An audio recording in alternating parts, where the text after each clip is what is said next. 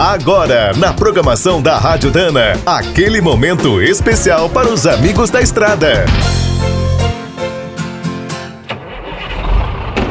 Está começando mais um minuto do caminhão.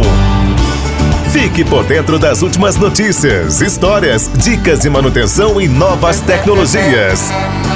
Nos Estados Unidos e na Europa, os museus de caminhões são uma grande atração turística. Recebem milhares de pessoas todos os anos. As grandes marcas presentes no Brasil, DAF, Iveco, Mercedes-Benz, MAN, Scania e Volvo, têm coleções incríveis nas suas matrizes. Por aqui, apesar de existirem grandes colecionadores e muitos fãs de caminhões antigos, estava faltando um museu aberto ao público. Mas a espera acabou.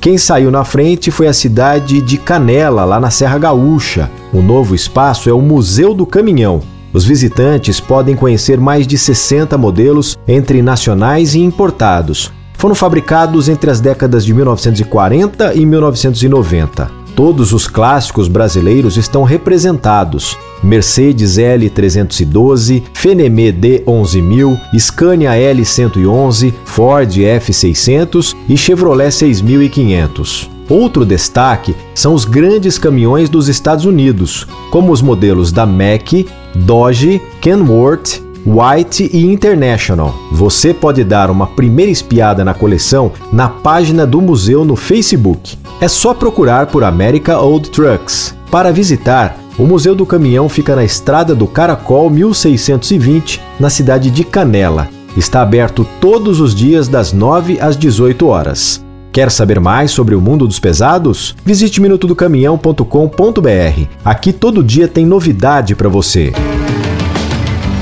O Minuto do Caminhão é um oferecimento de Spicer e Álvaros, a dupla imbatível em componentes de transmissão, suspensão e direção.